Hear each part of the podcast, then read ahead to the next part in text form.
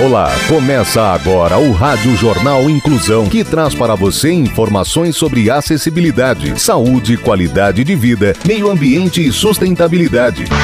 O objetivo é estimular a inclusão social e digital, divulgando matérias atualizadas sobre produtos e serviços que contribuem para a vida de pessoas com deficiência, mobilidade reduzida e da terceira idade. Jornal Inclusão.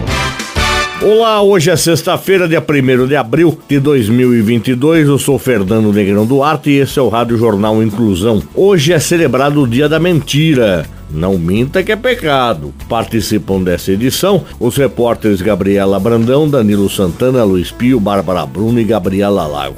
Vamos para os destaques de hoje. Jornal. Jornal. Inclusão Brasil. Jovem cego impedido de estudar funda empresa e fatura 340 milhões de reais. Padeiro italiano faz pão da paz para ajudar refugiados da guerra. Inclusão.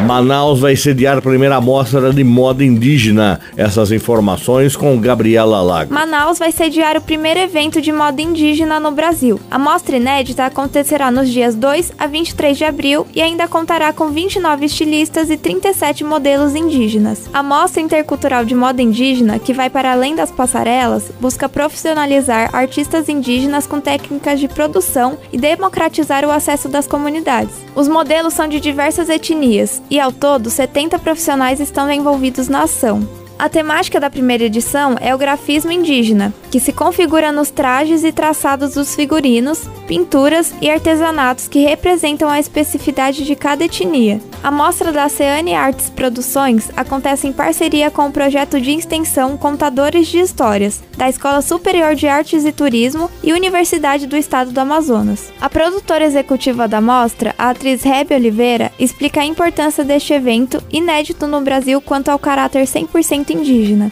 Abre aspas. Temos populações étnicas gigantescas, encaradas como minorias, mas são maioria, com diversas línguas, mas desconhecidos do contexto em que vivemos. Por exemplo, no Parque das Tribos existem 36 etnias e os modelos da mostra são todos de lá. Fecha aspas. Comenta a atriz. Você está ouvindo o Jornal Inclusão Brasil. Escola Inclusiva. Educação inclusiva é para todos, porque todos somos diferentes e você também é responsável. Incluir é muito mais que ter acesso à escola. Empatia.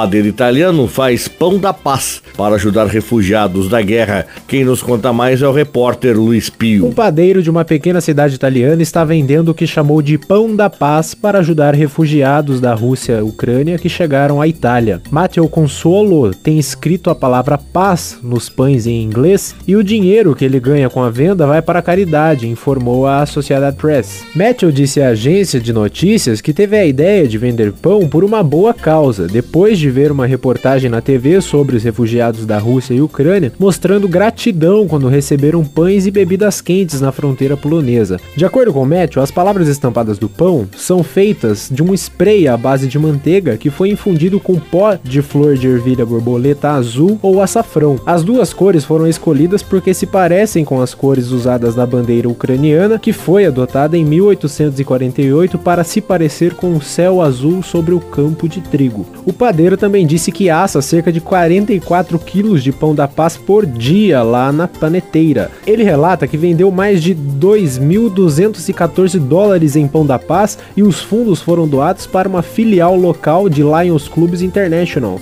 uma organização de serviço comunitário que supostamente está realizando uma campanha de caridade na área. O padeiro italiano também se juntou a outros chefes em sua área para fazer 1.325 quilos de biscoitos. Eles planejam entregar os biscoitos aos refugiados junto com um caminhão cheio de comida, roupas, fraldas e outros itens essenciais que eles coletaram de cidadãos dispostos a ajudar. Empreendedorismo.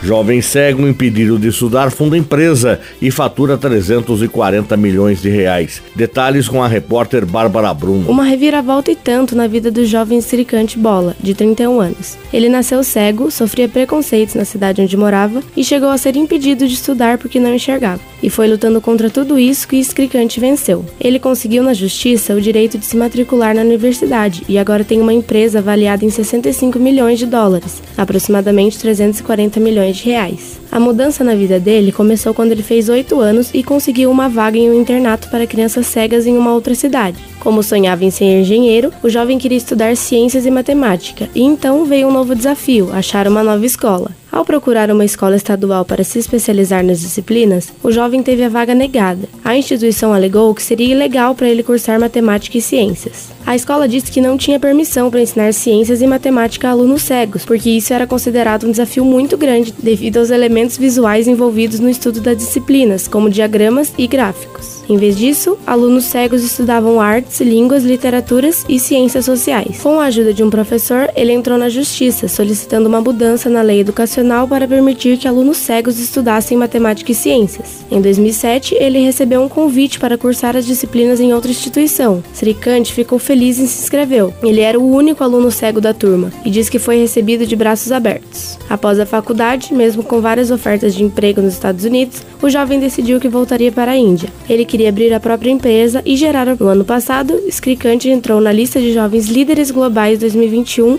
do Fórum Econômico Mundial, ecologicamente corretos, como embalagens de papelão ondulado, a partir de folhas caídas das palmeiras de jardins, e está avaliada em 65 milhões de dólares.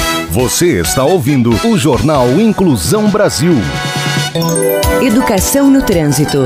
Vagas para deficientes e idosos. Pode parar com essa desculpa de que é rapidinho. Respeite quem precisa dela e não passe por cima do direito dos outros. E se for na sua vaga, tem problema? A falta de respeito é uma deficiência grave.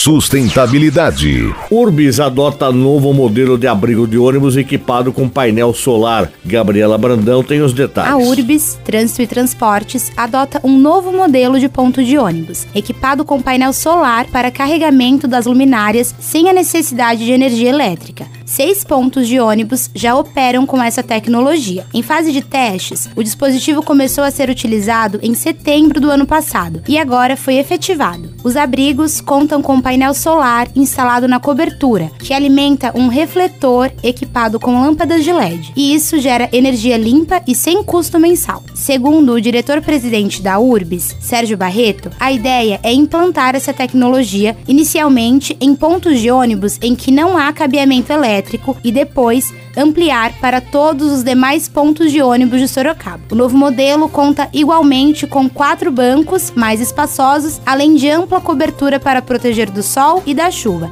e espaço específico para cadeirante. Dica de filme e dica de audiolivro. E a indicação da semana é por conta do repórter Danilo Santana, que vai falar sobre o filme Red Crescer é uma Fera. Em Red Crescer é uma Fera, quando uma adolescente fica muito nervosa, ela se transforma em um grande panda vermelho. O longa aborda dessa forma a jornada de amadurecimento da personagem, suas inseguranças dessa fase, onde a personagem principal está dividida entre a filha que sempre foi e sua nova personalidade, intensificada por todos os sentimentos conflitantes que a adolescência provoca. Além do caos gerado por todas as mudanças de seus interesses, relacionamentos e corpo, sempre que a garota fica muito agitada ou estressada, ela vira um panda vermelho gigante, o que com certeza só gera mais problemas para a jovem sendo uma metáfora para todas as vezes que, constrangidos pelos novos desafios que se apresentam em nossas vidas, as inseguranças só se agigantam. O filme está disponível na plataforma Disney Plus.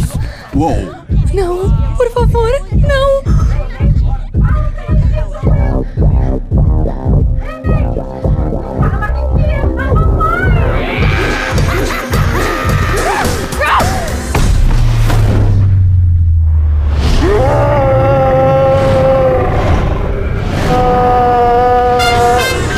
Jornal Inclusão Brasil. O Rádio Jornal Inclusão de hoje termina aqui. Você também pode escutar o Rádio Jornal Inclusão em formato de podcast no Spotify.